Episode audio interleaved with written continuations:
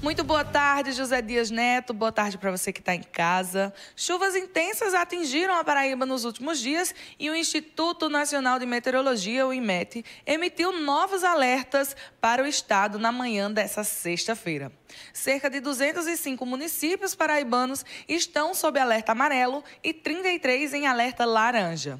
Os municípios com alerta laranja estão localizados no sertão do estado e neles devem ocorrer ventos intensos entre 60 e 100 km por hora, além de chuvas de 100 milímetros em 24 horas.